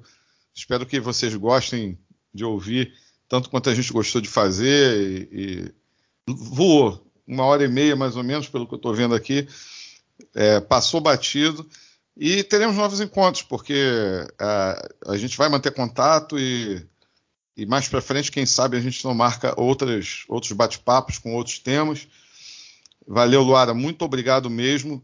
Quiser a hora do Jabá é essa. Se você quiser fazer a divulgação das suas redes, de, de, de, dos seus trabalhos, além do lado B que a gente já falou. É, e vamos explorar um pouquinho você pedindo uma dica cultural para a gente finalizar esse episódio. Valeu, Bruno. Valeu, Felipe. Eu estou muito feliz com o papo, com o convite, né? Primeiro, e como a gente conseguiu falar de vários temas aqui, espero que vocês tenham curtido tanto quanto eu curti, que os ouvintes aí do Avesta Notícia também curtam bastante. Para mim, estou aqui à disposição para a gente continuar trocando ideia, fazer esse intercâmbio aí lado B e avesso. É, que agora colocando, agora que eu percebi, né, acaba sendo parecido aí, né, a ideia, né, de um outro lado. E estamos juntos, assim, fico realmente muito feliz com novas iniciativas, vendo vocês, falo novas, mas já estão no, no 64 episódio, não é isso? Isso. Então, é no, também tem uma, uma, caminhada já aí de algum tempo. E é isso, assim, como, como dica cultural, eu, nós estamos chegando no final do ano, mas eu procuro, ao longo do ano todo, intercalar, é, eu gosto muito de ler, né? Então, intercalar as leituras. É, eu sempre estou lendo, eu não gosto muito de fazer isso, assim, de ler várias coisas ao mesmo tempo, porque você acaba confundindo e tal, mas para mim, nos últimos tempos, tem sido é necessário assim, intercalar, por exemplo, uma, uma, uma leitura mais técnica, ou então né, mais é, densa, com poesia. E a última grande coisa que eu li, assim, na verdade foram duas. É, eu ouvi um poema que eu até acabei gravando, declamando e gravando, foi uma experiência muito para mim, assim, é um poema da Adelaide Ivanova, publicado no livro dela Chifre, publicado em 2021 pela Macondo, né, editora Macondo. Eu acabei gravando, tá lá no meu no meu perfil do Instagram, que é @ramosluara, quem quiser me ver lá passando um pouquinho de vergonha, mas é foi uma experiência bem gostosa. E lendo Ana Martins Marques, que eu ainda não tinha lido, né, uma poeta mineira. Eu li nessa viagem que eu fiz recentemente, semana passada para Minas, eu li A Vida Submarina. Tem uma resenha também sobre essa sobre o encontro com esse livro lá no meu perfil do Instagram, que é eu sou menos ativa no Instagram do que no Twitter, né? Mas é, sempre por, por, ali nas redes, gosto muito de trocar ideia e conhe acabei conhecendo bastante dos meus amigos por ali também, inclusive vocês também. O primeiro contato foi por ali, é, contato mais direto, né? Uhum. E aí é isso. O, também tem um livro que foi editado pela Fundação Perseu Abramo, que é do PT, chama Brasil, Incertezas e Submissão. É um livro sobre é, esse governo, né, principalmente as perspectivas para o governo é, Bolsonaro. Eu acabei lendo ele mais agora para o final do governo, mas foi interessante porque me permitiu é, de, decantar um pouco né, dessas, dessas, ideias, assim, pegar o que a gente pensava lá no início, até antes, né, durante a campanha, como está sendo colocado agora, e pensar também em termos de organização de um governo, para os desafios que a gente vai ter para a campanha, que eu acho que 2018, eu acabei não falando das projeções, mas porque não me atrevo também a fazer projeções, mas 2018 será a, a eleição das nossas vidas, assim, é uma eleição para derrotar o fascismo, vai demandar 20, muito de nós todos. 22, 22. É, 2022. Estou pensando, tá vendo? O negócio tá tão o, foi é, traumatizante. O 2018 foi tão traumatizante. foi tão traumatizante que não sai da nossa cabeça. É, que é, é, o, é, mas o passado é uma roupa que não serve mais, já diria. Isso, boa. Então, boa. vamos que vamos. 2022 será a nossa a eleição das nossas vidas. É, não é, não vai ser 2018, não vai ser 2002. Tem muita gente achando que a composição de a correlação de forças é parecida com 2002. Mas voltemos às indicações. Essas são as minhas duas, assim, de uma leitura um pouco mais é, teórica, né, técnica e, e, poesia. Gente, não deixem de ler poesia, não deixem de escutar a playlist do, do Avesso, porque eu adoro a edição de vocês, que tem sempre música, tem sempre essa coisa com a arte também, eu acho que é fundamental. É, eu não tenho visto muitos, muitas coisas assim de, de, de filmes e tal, mas eu tô eu, eu tô assistindo Seinfeld agora. É um sitcom, mas eu gosto de é um pouco da leveza, assim, às vezes a gente tende a tratar isso como uma coisa menor, né? Ou então achar que ah, não pode ver filminho de herói, não pode ver tal coisa, tem que ficar só naquela coisa, vai ver cinema iraniano. Não, não pega uns negócios. bobeira. É, pega uns negócios gostosos para você pegar também, lê poesia, ouçam o, o disco da Marina Senna. Vocês já ouviram Marina Senna? Não. Já ouvi é Marina uma... Senna. Então, Marina Senna, mineira lá de, é, da nossa terra, lá da minha terra, lá em Minas, dá o no, grande nome do pop, é uma delícia o disco dela, estou ouvindo há dias, assim, há semanas, na verdade. É gostoso, né? Muito Dá vontade de dançar. Eu cozinho, toda, toda vez que eu vou para a cozinha, eu estou ouvindo Marina Senna. é muito bom. Então, a Marina Senna é o equivalente da Alcione para a geração nova, seria isso? Eu boto é porque, né, porque Alcione, o pessoal diz que é aquela música que você coloca para fazer a faxina na casa, você escuta o disco inteiro da Alcione e faz a faxina eh, com o maior bom humor do mundo.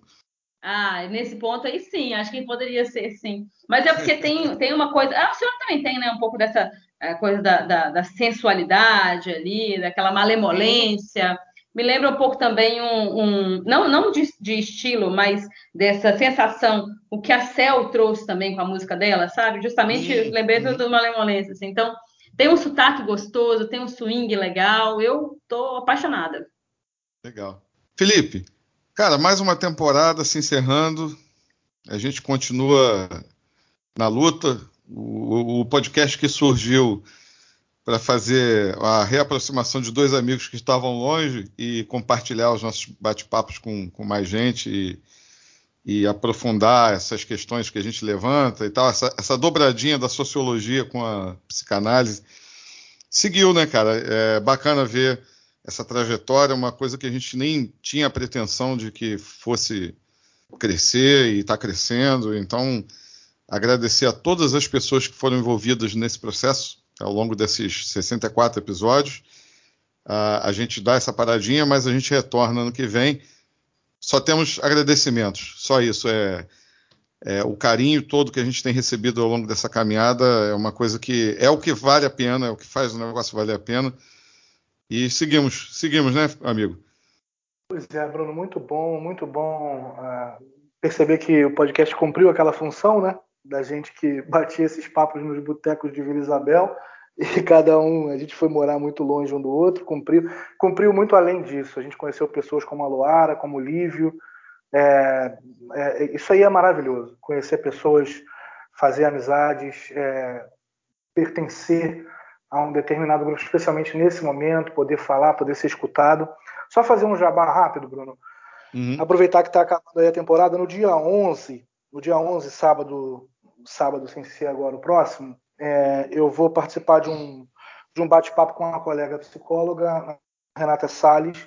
Vai ser pelo, pela minha página profissional, eu não tenho tido muito tempo para alimentar, mas acho que poucas vezes falei dela aqui. Mas é uma página onde eu escrevo sobre psicanálise, sobre música, sobre poesia. Basicamente, é uma página em homenagem ao, ao Manuel de Barros, um poeta eu, do qual eu sou muito fã e com a psicanálise como chave de leitura. É, a gente vai bater um papo, ela está fazendo uma série sobre as emoções e eu vou bater um papo com ela sobre as formas de sofrimento é, na atualidade, quer dizer, o que o contexto social atual promove nas formas de sofrimento. Sábado, dia 11, às 4 da tarde, e eu vou fazer pelo arroba Quintal da Palavra, que é essa minha página do Instagram, Está um pouquinho parado agora porque eu estou trabalhando muito, mas é, vira e mexe, pinga um texto lá sobre música, sobre literatura, sobre poesia ou sobre psicanálise, sempre com é, a letra da psicanálise por trás da, da leitura. Acho que vai ser bacana. Quem puder, dá uma prestigiada lá que vai ser legal. Boa, boa dica. É isso aí, galera. Ficamos por aqui. Um forte abraço a todos. Se cuidem, por favor. Vamos curtir as festas de final de ano, mas sempre com aqueles cuidados básicos. É, nos reencontramos ano que vem e, como a Luara falou, 2022 é um ano chave para a nossa história. Então vamos arregaçar as mangas e produzir a nossa própria história. Vamos ser protagonistas dessa história. Valeu, Felipe. Forte abraço, cara. Um beijo na família. Luara, muito obrigado mais uma vez. Valeu mesmo. Um excelente final de ano para você e ficamos por aqui. Um abraço, um beijo, Luara. Um abraço, galera. Valeu, pessoal. Obrigada mais uma vez. Abraço a todos vocês aí aos ouvintes do Avesso da Notícia. Parabéns pelo trabalho, um bom fim de ano. E ano que vem tamo, tamo junto, tem mais. Isso aí. Hoje eu olhei para você e vi a beça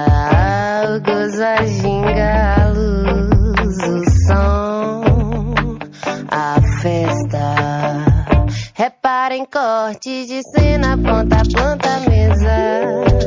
Recorte inteiro de um amor completo. Só falta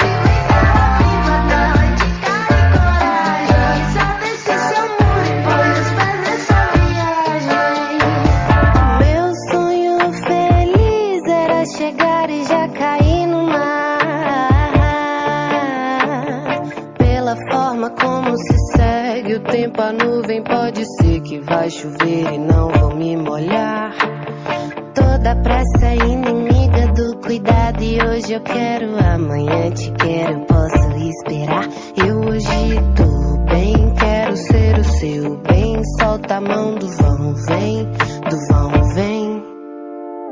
Por suposto que não transpareço, mas eu já rezei um peso hoje pro seu santo me guardar. Zerei as moedas, o desejo pra você me dar um beijo.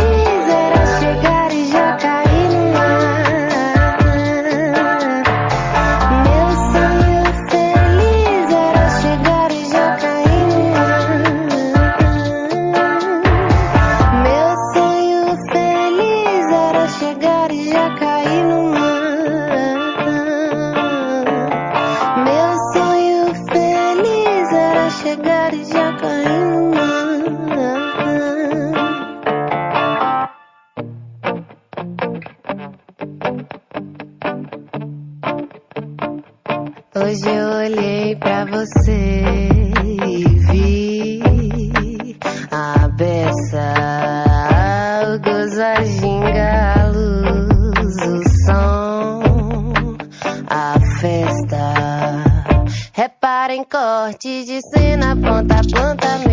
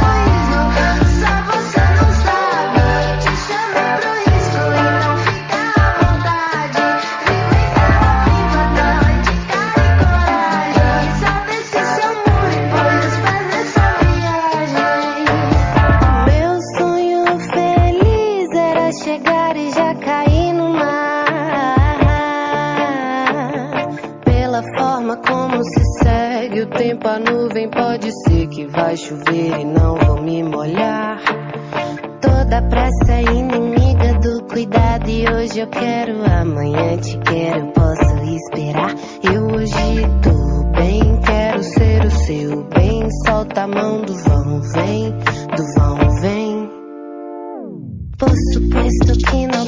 pareço, mas eu já rezei um terço hoje pro seu santo me guardar.